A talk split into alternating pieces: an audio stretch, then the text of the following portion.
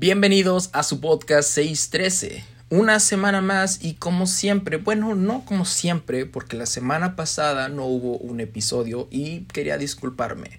Hubo unas cosas que se atravesaron y no me permitieron poder realizar las grabaciones, pero aquí está, un episodio nuevo y en esta ocasión, como habrán visto el título o en mi Instagram, es el episodio número 3 o episodio final de esta serie llamada Dame de beber.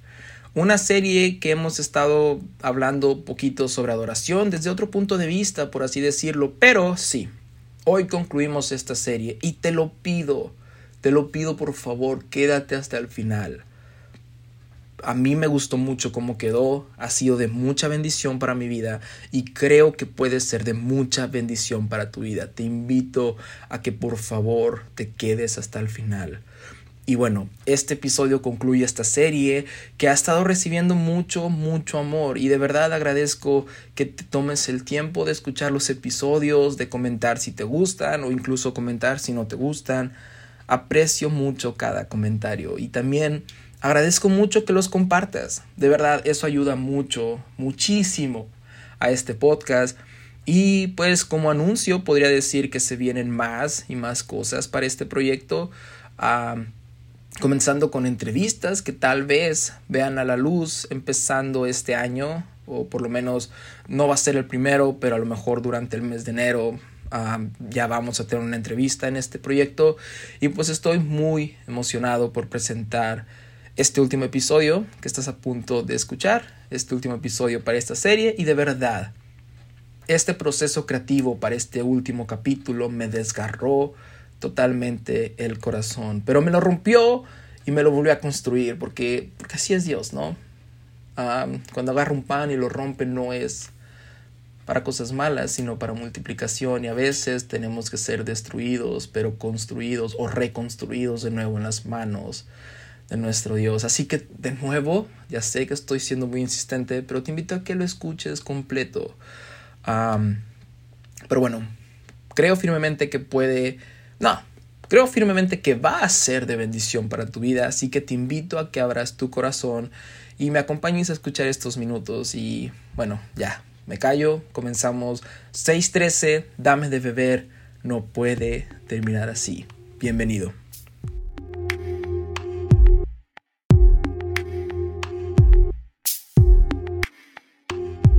Así es, llegamos al final. Episodio número 3. Y siempre que haya una conclusión para cualquier cosa, y más en trilogías, ¿no? Pero siempre que se llega a la conclusión de cualquier cosa, queda como este sabor agridulce de, ah, pues estuvo muy padre, pero, oh", ¿sabes? Y a veces el resultado es bueno o a veces es muy, muy malo. Y sí, te estoy hablando a ti, Matrix, que con su nueva película dejó un sabor un tanto amargo y con una sensación de eh, ¿por qué hicieron esta película? Pero también puede ser una muy buena conclusión, como lo acaba de ser la última película de Spider-Man, que no quiero spoilear nada, y no vamos a hablar de eso, porque de esto no se trata este podcast aún. pero te recomiendo mucho verla si es que aún no has podido verla. Ah, pero es un buen ejemplo de cómo se termina, por así decirlo, una trilogía. Pero bueno, el caso es que muchas veces, y me atrevería a decir que siempre, siempre que termina algo, no podemos evitar sentirnos con esa sensación de, no sé, esa sensación extraña de pensar, ah, ¿por qué no terminó así? O no sé, ¿por qué no incluyeron esto? ¿Por qué... Ah, ¿Por qué tuvo que ser así? No puede terminar así.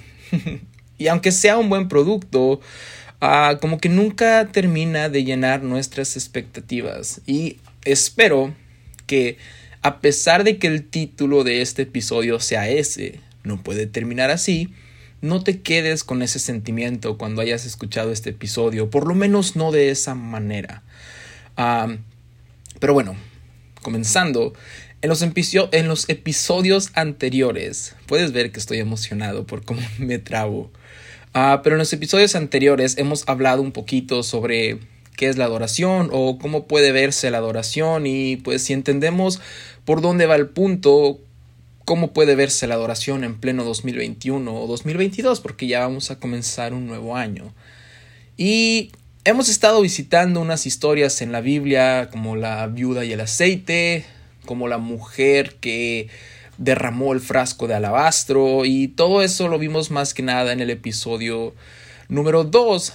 Pero bueno, hemos visitado algunas historias de la Biblia, más sin embargo, el enfoque ha estado en el Evangelio según San Juan, ¿no?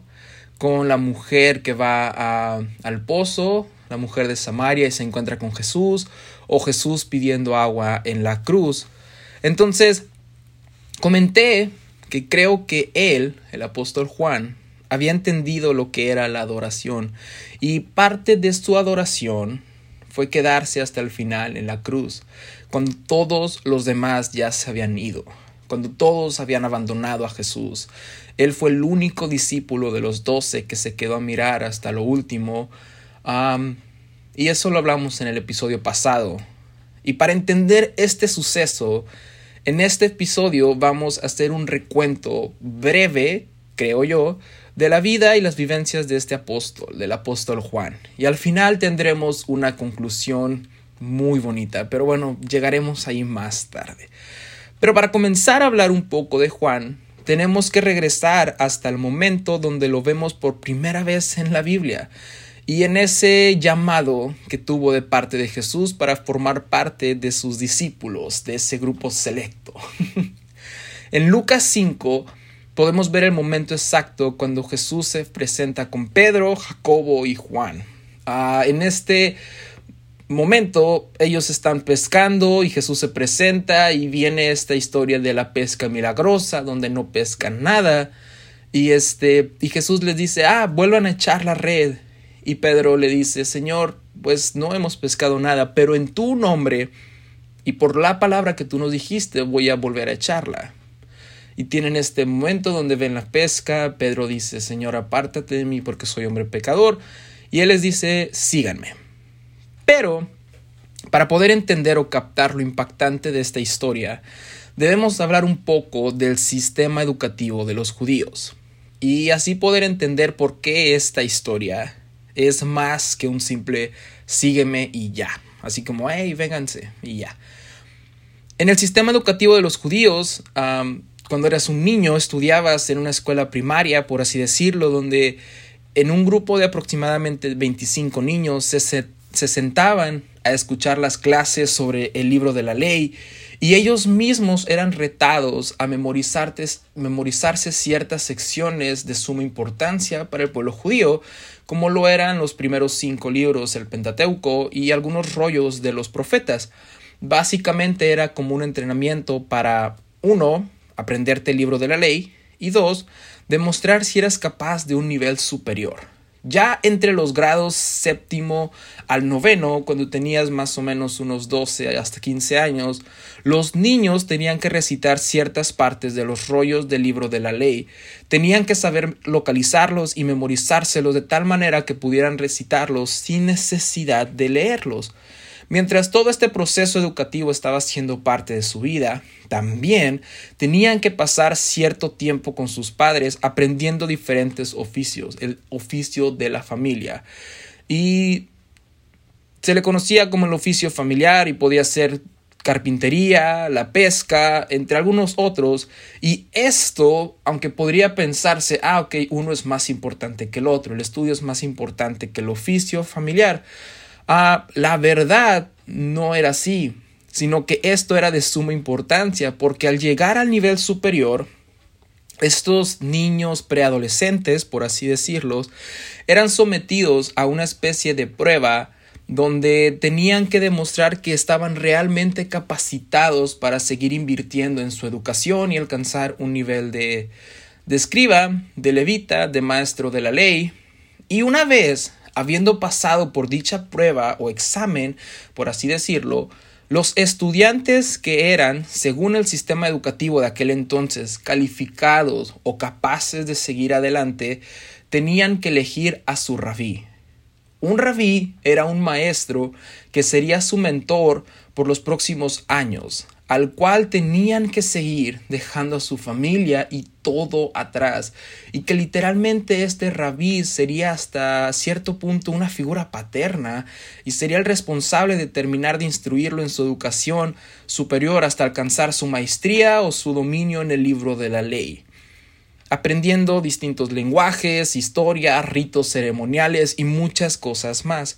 Sin embargo, Tú que ya habías pasado esa prueba tenías que ser muy cuidadoso a la hora de elegir a tu rabí, porque cuando decidías quién sería tu maestro, el maestro también te sometería a diversas pruebas y examinaría tu historial para decidir si eres apto o calificado para ser parte de sus alumnos o no.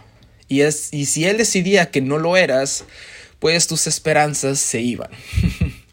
Por esto muchos decidían elegir un rabí que no tuviera tanto renombre, por así decirlo, y así asegurar que el rabí los aceptara. Pero si tú no pasabas esa prueba donde podías ah, escoger a tu rabí para poder seguir tu educación, decidían que no eras apto ni siquiera para intentarlo otra vez. A partir de ese momento tenías que dedicarte al oficio familiar. Ya. En resumen, los calificados elegían a su maestro y los desechados se iban a ejercer el oficio familiar. ¿Entiendes? ¿Ves por qué te estoy contando esto? Ahora podemos mirar diferente el llamado de estos tres muchachos, ¿no? Porque, porque ves, cuando Juan es llamado por Jesús en la pesca milagrosa, Juan no estaba a los pies de su rabí, aprendiendo. Él estaba ejerciendo el oficio familiar. Eso quiere decir que Juan había sido desechado y se le había hecho saber que no era calificado para pertenecer a este grupo selecto de personas que sí eran capaces de seguir aprendiendo. Te digo algo más. Si miramos bien la historia, nos damos cuenta que Jesús llegó en un tiempo donde ni siquiera estaban haciendo bien su trabajo, donde aún el oficio familiar lo estaban haciendo mal, por así decirlo. ¿Recuerdas? Hemos estado aquí toda la noche y no hemos pescado nada. Pero ¿qué crees? Yo no sé tú, pero yo estoy agradecido de creer en un Dios que da segundas oportunidades un Dios que ve lo mejor en nosotros, aun cuando nosotros no lo podemos ver. Estoy agradecido de creer en un Dios que cree en nosotros, un Dios que desde su gracia, desde su misericordia nos llamó a seguirlos. A pesar de no ser aptos según el sistema de educación y a pesar de estar batallando aún con el oficio familiar, un rabí, y vaya que rabí, se había acercado para llamar a Juan y decirle que lo siguieras. Y ves, ni siquiera es que Juan tuvo que elegir a su rabí como era la costumbre, sino que en esta ocasión el rabí eligió a sus discípulos y de cierta manera les dijo, creo en ti, creo en el potencial que cargas, Creo que, que no es cierto lo que han dicho de ti todo este tiempo. Creo que hay demasiadas cosas buenas que sí necesitan ser pulidas, pero que sin duda alguna son esenciales, especiales y únicas. Deja todo y sígueme. Y así comienza el camino de Juan, siguiendo a Jesús. Y, y al principio de ese caminar, al principio de ese llamamiento, al principio de dejar todo y seguirlo, creo yo que pudo ser muy difícil, o diciéndolo de otra manera, se necesitó mucha fe para creer que Él, o sea, que Jesús era el Mesías, ¿no?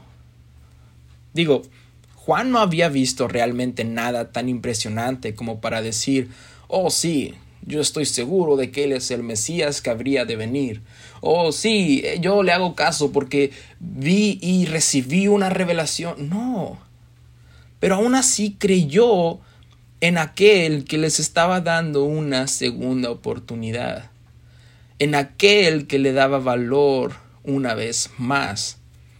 Creyó en aquel que cuando la sociedad le dijo a Juan que no, Jesús le dijo que sí que cuando se le dijo, ¿sabes qué? No estás capacitado, Jesús le dijo, sígueme. En otras palabras, veo mucha capacidad en ti. Y a pesar de que al principio pudo ser difícil de creer, pudo necesitarse mucha fe, conforme va pasando el tiempo y estudiamos las escrituras, podemos ver que Juan comienza a ser testigo de la autoridad de Jesús, de su sabiduría y de muchos de sus milagros. Estando Juan con Jesús en momentos claves como la resurrección de la hija de Jairo o como la transfiguración en aquel monte. Y viendo toda la historia, sabiendo todos estos datos, ahora, ahora sí podemos entender, creo yo, o podemos ver por qué Juan era muy cercano a Jesús. Tanto así que a Juan se le conoce como el discípulo amado. Ahora, es cierto que, es Juan mismo el que se describe así como el amado, pero creo que tenía algo de razón en eso. No solamente por ver lo cercano que era con Jesús, sino cuando vemos ese acto de estar ahí, y quedarse hasta el final cuando Jesús se enfrentó a la cruz. ¿Te acuerdas que aquí comenzamos con Juan quedándose hasta el final, cuando todos los demás se fueron? Y ahora, llegando a este momento, debo admitir que yo ya no veo este acto de Juan de estar entre la multitud solamente como un acto de amor o de adoración, porque sí, lo sigo viendo de esa manera, pero ya no solamente lo veo así, sino que Comencé a verlo como muchas veces me he sentido. Y, y si soy vulnerable contigo que me escuchas, como muchas veces todavía me siento. Porque yo pensé que Juan se había quedado solo para acompañar a su amado maestro, a su rabí. Pero cuando empecé a mirar todos estos sucesos o cuando empecé a ver toda esta información que me daba la, la imagen a la fotografía completa, creo que Juan no podía creer lo que estaba viendo. Y creo, creo que todavía guardaba una última esperanza de que Jesús se bajara de la cruz. Digo, come on. Era la única persona que había visto algo bueno en él. Era la única persona que le había dado un propósito en su vida. Era la única persona que cuando todo el mundo le dijo que no, cuando la vida misma le dijo que no, cuando la sociedad le dijo que no, cuando los sistemas le dijeron que no, e-, él le había dicho que sí. Pero ahora Jesús, su rabí, su Mesías, su esperanza, estaba muriendo a manos del sistema, ¿no? Mm. Estaba siendo torturado en manos de la cultura, ¿no? Estaba sucumbiendo a manos de aquellos que habían creado este sistema que le había dicho a Juan por mucho tiempo que no, que él no podía, que no era capaz. Ahora ves hacia dónde vamos. Digo, Creo que Juan pudo haber estado entre el público diciendo, nah, no puede terminar así. Estoy seguro que ahorita se va a bajar. Ahorita va a demostrar su autoridad y ángeles vendrán a su rescate y derrumbará este sistema y su reino comenzará y yo lo veré desde la primera fila porque estoy aquí esperando con, con, con fe. No puede terminar así, ¿no? Algo, algo tiene que pasar. Él es el Mesías. Y, y en este momento de este episodio te quiero preguntar, ¿te has sentido así alguna vez? Cuando te enfrentas con algo y empiezas teniendo fe y, el sistema en el que vives te dice y te grita que no te aferres a una tradición anticuada como lo es el cristianismo y aún así luchas y sigues creyendo y de repente tu problema va creciendo y va creciendo y va creciendo y no parece que se va a solucionar, pero sigues estando firme y aferrado y sigues orando y aunque no le digas a nadie comienzas a desesperarte y a gritar en tu cuarto a solas viendo esa enfermedad de frente o viendo esa tormenta de frente y, y comienzas a gritar internamente no, no puede terminar así. No, Dios va a hacer algo. Estoy seguro que va a hacer algo. Él me ama, Él me protege, porque me proteges, ¿verdad? ¿Verdad? Sí, Él es mi proveedor, Él es mi sanador, Él... él... Y las fuerzas se van acabando. Y la fe se va deteriorando.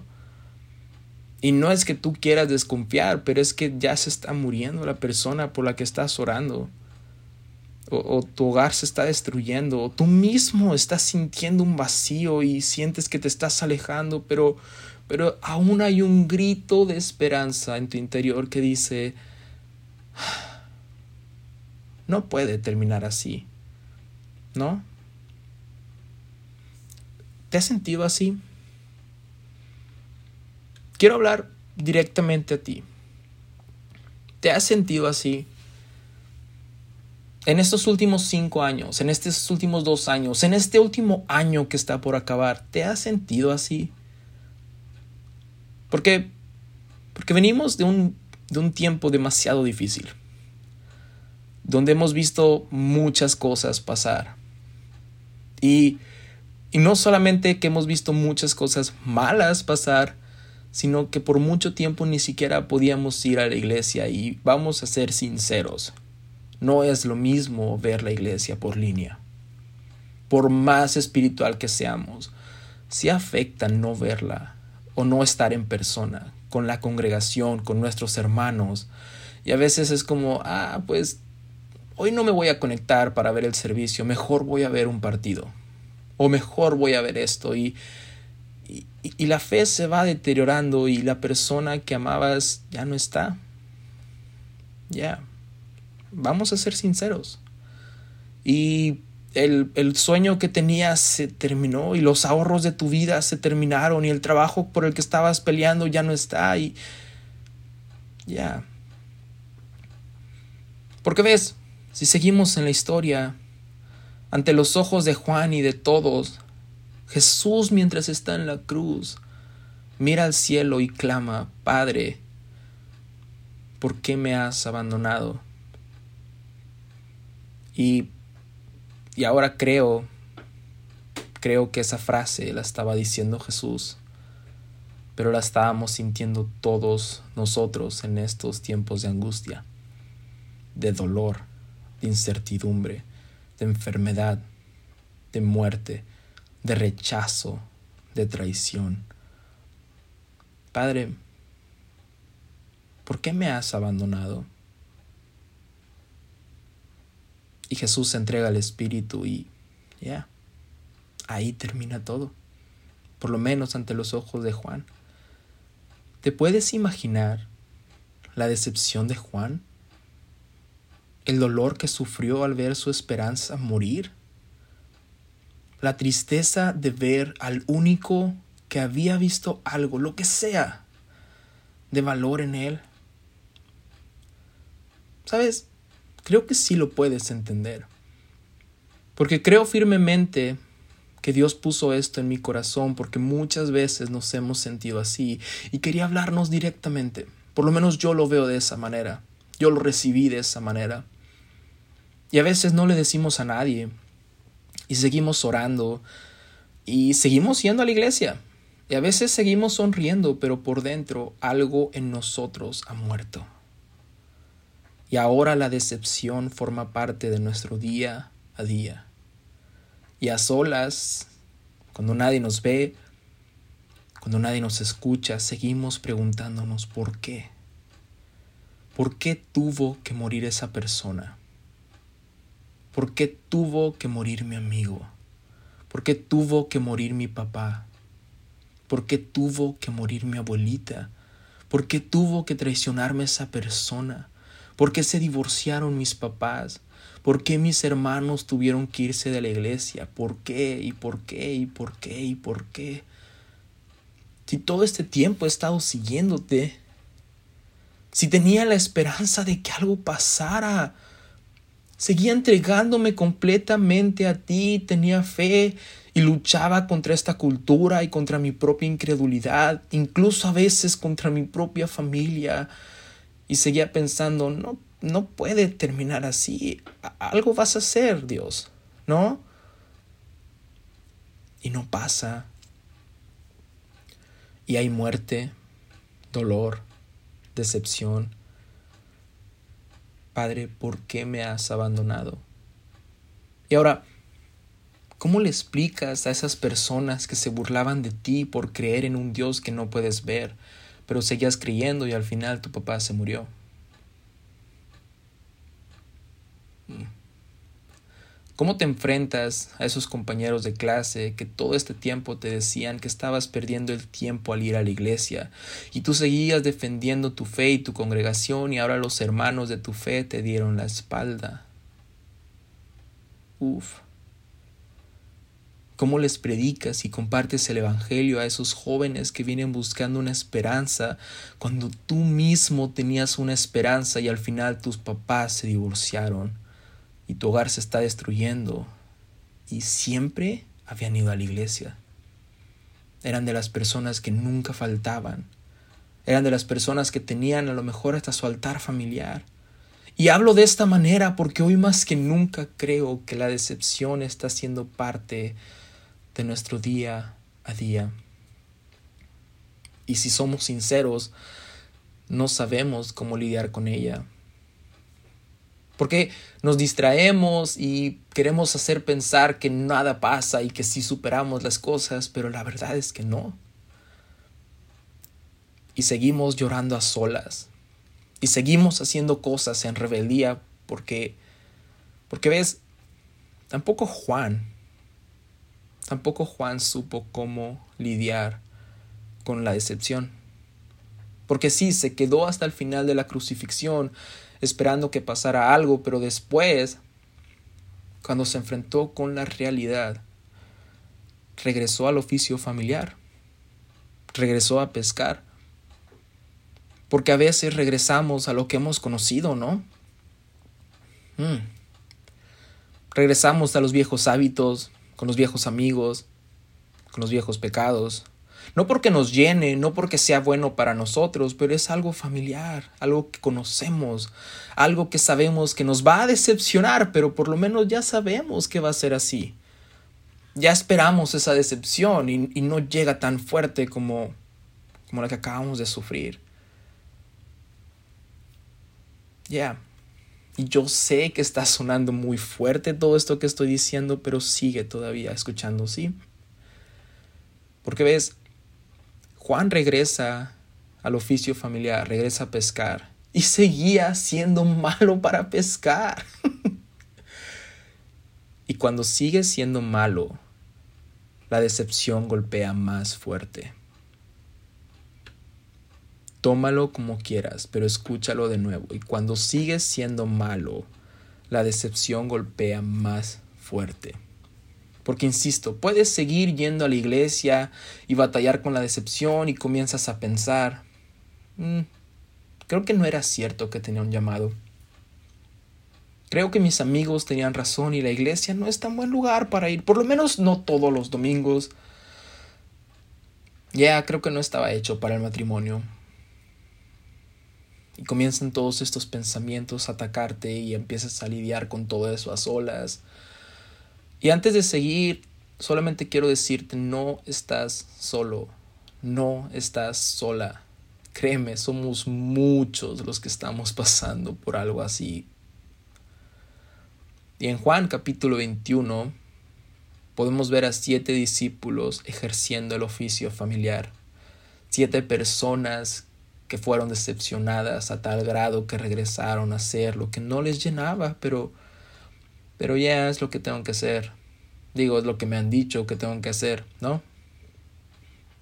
Y el capítulo 21 dice, después de esto, Jesús se manifestó otra vez a sus discípulos junto al mar de Tiberias, y se manifestó de esta manera. Estaban juntos Simón, Tomás llamado Dídimo, Natanael, el de Caná de Galilea, los hijos de Zebedeo y los otros dos de sus discípulos. Simón Pedro les dijo, voy a pescar. Y ellos le dijeron, vamos nosotros también contigo. Fueron y entraron en una barca. Sorpresa. Y aquella noche no pescaron nada. Cuando ya iba amaneciendo, se presentó Jesús en la playa, mas los discípulos no sabían que era Jesús, porque cuando te decepcionas, ya no puedes reconocer tanto a Jesús, ¿no? Y les dijo, hijitos, ¿tenéis algo de comer? Y le respondieron, no. Porque cuando antes tu respuesta para todo lo que Dios te preguntaba era sí, la decepción te hizo que ahora todo lo que Dios te pregunte sea no. Y él les dijo, vuelvan a echar la red a la derecha y hallaréis. Entonces la echaron y ya no podían sacar por la cantidad de peces. Entonces aquel discípulo a quien Jesús amaba, ya, Juan, aquel discípulo que había sufrido esa decepción, tanto que hasta este punto ni siquiera había podido reconocer a su rabí. Aquel discípulo a quien Jesús amaba dijo a Pedro, Pedro, mira, es el Señor. Y Simón Pedro, cuando oyó que era el Señor, se ciñó la ropa, porque se había despojado de ella, y se echó al mar. Y los otros discípulos vinieron con la barca, arrastrando la red de peces, pues no distaban de tierra sino como doscientos codos. Al descender a tierra vieron brasas puestas y un pez encima de ellas y pan. Jesús les dijo, traed los peces que acabáis de pescar. Subió Simón Pedro y sacó la red a tierra, llena de grandes peces, ciento cincuenta y tres, y aun siendo tantos, la red no se rompió. Porque tenemos que entender que a pesar de tanto, la red no se va a romper. A pesar de tantos problemas, la red no se va a romper. Tu llamado no se va a romper, tu propósito no se va a romper, lo que Jesús habla a tu vida no se va a romper. Aunque parezca que sí, y sé que estás entendiendo claramente lo que el Señor te quiere decir aunque parezca que sí, no se va a romper. Y Jesús les dijo, venid y comed. Y ninguno de los discípulos se, atrevía a preguntarle, ¿tú quién eres? Sabiendo que era el Señor. Porque, porque tenían miedo de ser decepcionados una vez más. Sé que Dios te ha estado llamando a tomar un paso, una decisión, un acto de fe y has tenido miedo. Y tienes miedo de preguntarle, Señor, ¿esto, esto que estoy sintiendo es de tu parte? O, Señor, si hago esto que me estás mandando, me, me proteges, ¿verdad? Porque ya no quieres volver a ser decepcionado. Y es normal. Pero creo que Dios te trajo hasta aquí a escuchar esto porque quiere que vuelvas a confiar en Él pero a confiar en Él sin importar las circunstancias. Volver a seguirlo a Él, adorarlo a Él. Me gusta mucho como lo dice un libro de las crónicas de Narnia, el, el caballo y su muchacho, que es el tercero en la cronología, porque no te voy a hacer un resumen, porque eso tomaría mucho tiempo, pero en una parte un caballo le dice a un niño, por lo menos sabes caer. Le dice, creo que todos saben caer, ¿no? le dice, no, saber caer. Caer y que te duela, pero levantarte del suelo y volverte a montar sin miedo a volverte a caer. Porque creo que, que cuando entendemos, no tenemos miedo ya. Y aprendemos a caer, ¿no? Ya, repito, Juan lo había entendido.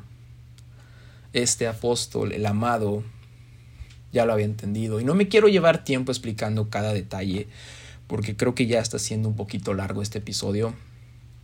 Pero si estudiamos la vida de Juan y vemos relatos históricos en la Biblia y fuera de la Biblia, a partir de ahí podemos observar que Juan se dedicó a servir a Dios con todo lo que tenía sin miedo a ser decepcionado una vez más, dispuesto a dar su vida por el Evangelio, sin miedo al dolor o al que dirán. Y como dato curioso, se cree, ah, y muchos teólogos e historiadores concuerdan con que el apóstol Juan, que no era una persona demasiado fuerte físicamente, fue uno de los discípulos que más sufrió en vida. Porque algunos discípulos los torturaban, pero en la tortura fallecían porque pues era demasiado. Y Juan aguantó algunas torturas sin ver la muerte en ellas. Una de ellas fue ser echado a un caldero con, con aceite hirviendo. Y aún así no murió. Y al ver que nada de eso podía acabar con su vida, lo mandaron a una isla solitaria en Patmos con el fin de que no siguiera expandiendo el Evangelio y de cierta manera silenciarlo. Pero, pero algo que, que me he dado cuenta estudiando esta historia y estudiando la vida del apóstol Juan y toda esta fotografía completa es que cuando entiendes las cosas, cuando ya no tienes miedo a ser decepcionado, cuando crees totalmente en Dios, no hay nadie que pueda silenciar tu voz. No hay nadie que pueda callar lo que tú tienes que decir sobre tu Dios. No hay nadie que pueda hacer que no levantes las manos o que no levantes una alabanza, una adoración o compartas de lo que Dios ha hecho, de lo que Dios es. Ya. Y teniendo Juan según se dice, entre 96 y 98 años de edad, o sea, ya estaba muy grande, en una isla solitaria, una isla que servía como, como prisión o como destierro, Juan, después de vivir piadosamente para el Señor, tiene la mayor revelación de su vida. Y me atrevo a decir que la mayor revelación para nosotros, la iglesia de Jesucristo. Porque Ahí es cuando recibe la revelación del libro de Apocalipsis o revelaciones. Y sí, aunque muchos creemos que es solamente sobre el futuro, sí, tiene profecías sobre, sobre fin, el fin de los tiempos, pero si vemos cómo empieza el libro, nos damos cuenta que la mayor o el mayor enfoque y el mayor propósito de este libro es, como lo dice en el capítulo 1 de Apocalipsis, la revelación de Jesucristo. Entender cómo es que Jesucristo está ahorita en gloria. Pero bueno, cuando Juan recibe esta revelación en la isla de Patmos, y ya estoy por terminar, ve muchas cosas, ve algunos mensajes a ciertas iglesias, después ve toda una película entera sobre cosas que están por suceder. Pero cuando llegamos al capítulo 5, cuando llegamos a mi capítulo favorito de la Biblia,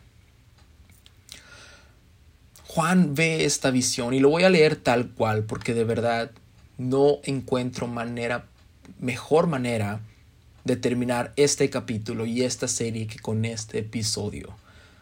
No puedo hablar de la vida de Juan sin terminar con este episodio. Apocalipsis capítulo 5 dice, y vi en la mano derecha del que estaba sentado en el trono un libro escrito por dentro y por fuera, sellado con siete sellos. Y vi a un ángel fuerte que pregonaba a gran voz, ¿quién es digno de abrir el libro y desatar sus sellos? Porque ves, este libro y estos sellos eran los responsables de culminar la historia de que por fin el reino de Dios fuera establecido, de que toda esta historia de victoria se concluyera. Pero versículo 3, y ninguno, ni en el cielo, ni en la tierra, ni debajo de la tierra podía abrir el libro, ni aún mirarlo. Y ahora entiendo este versículo 4 después de ver todo lo que Juan había vivido, de todo lo que se había enfrentado, la decepción de su vida, y volver a confiar y volver a sufrir y volver a servir a Dios sin importarle nada. Y yo lloraba mucho. Porque no se había hallado a ninguno digno de abrir el libro, ni de leerlo, ni de admirarlo. Ahora entiendo por qué lloraba Juan.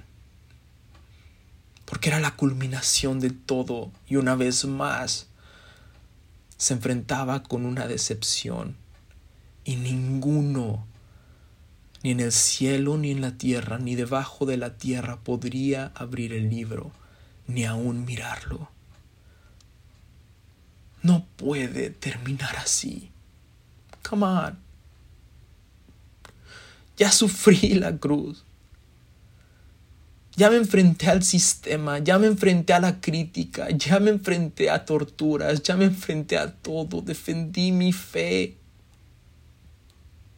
Caí, me levanté, seguí caminando, peleando la batalla de fe. No puede terminar así. Y Juan lloraba y lloraba mucho porque no se había hallado ninguno digno de abrir el libro, ni de leerlo, ni de mirarlo. Y es aquí donde me encanta. Y uno de los ancianos, porque ves, había 24 ancianos y muchos teólogos concuerdan y creen que esos 24 ancianos son los 12 discípulos, contando a Pablo como uno de ellos, y los 12 patriarcas de Israel, los que forman las tribus. Ya. Si nos vamos bajo esa teoría, entre los ancianos estaba Juan. Y si hay alguien que le gusta escribir con paralelismo, que recibió revelaciones con paralelismo, y a lo que me refiero con paralelismo es que dos cosas se escriben de la misma manera porque tienen correlación, lo podemos ver o lo pudimos ver con la mujer samaritana cuando Jesús le dice dame de beber y después encontramos ese paralelismo también a la hora sexta cuando en la cruz vuelve a mencionar tengo sed. Podemos ver el paralelismo entre Juan 1.1 y Génesis, perdón, Juan 1 y Génesis 1, ¿no? En el principio. ¿Y por qué hablo del paralelismo? Porque uno de los ancianos me dijo, no llores. He aquí que el león de la tribu de Judá, la raíz de David, ha vencido para abrir el libro y desatar sus siete sellos. ¿Te acuerdas? Pedro, Pedro, mira, es el Señor. Creo que era, creo que ese anciano Creo que era Juan. Juan, no llores. Yo sé lo que sientes. Yo sé lo que estás pasando. Pero mira, es el Señor. Y yo sé la decepción que estás pasando ahorita, tú que estás escuchando esto y todo lo que has tenido que vivir, a todo lo que te has tenido que enfrentar, las decepciones que has tenido que pasar, pero pero qué tal si una vez más miramos y, contemplamos, mira, es el Señor. Y en medio de esa voz que, que, está clamando, no puede terminar así. Dejamos que Dios nos hable y que nos diga, no, no va a terminar así. Mira, es el Señor. Él ha vencido para abrir el libro y desatar los siete sellos. Él ha vencido para darte una vida eterna. Él ha vencido para darte la conclusión que mereces. Él ha vencido para darte vida en abundancia, para darte ríos de agua viva. Y miré y vi que en medio del trono y de los cuatro seres vivientes y en medio de los ancianos estaba en pie un cordero como inmolado que tenía siete cuernos y siete ojos, los cuales son los siete espíritus de Dios enviados por toda la tierra. Y vino y tomó el libro de la mano derecha del que estaba sentado en el trono, y cuando hubo tomado el libro, los cuatro seres vivientes y los veinticuatro ancianos se postraron delante del Cordero. Todos tenían arpas y copas llenas de oro, de incienso, que son las oraciones de los santos, y cantaban un nuevo cántico diciendo, digno eres de tomar el libro y de abrir sus sellos, porque tú fuiste inmolado, y con tu sangre nos has redimido para Dios de todo linaje y lengua y pueblo y nación, y nos has hecho para nuestro Dios reyes y sacerdotes, y reinaremos sobre la tierra. Y miré y oí la voz de mucho de muchos ángeles alrededor del trono, y de los seres vivientes y de los ancianos, y su número eran millones de millones que decían a gran voz, el Cordero que fue inmolado es digno de tomar el poder, las riquezas, la sabiduría, la fortaleza, la honra, la gloria y la alabanza. Ya.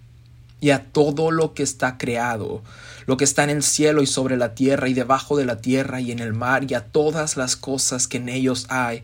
Oí decir al que está sentado en el trono y al Cordero sea la alabanza, la honra, la gloria y el poder por los siglos de los siglos. Y los cuatro seres vivientes decían amén.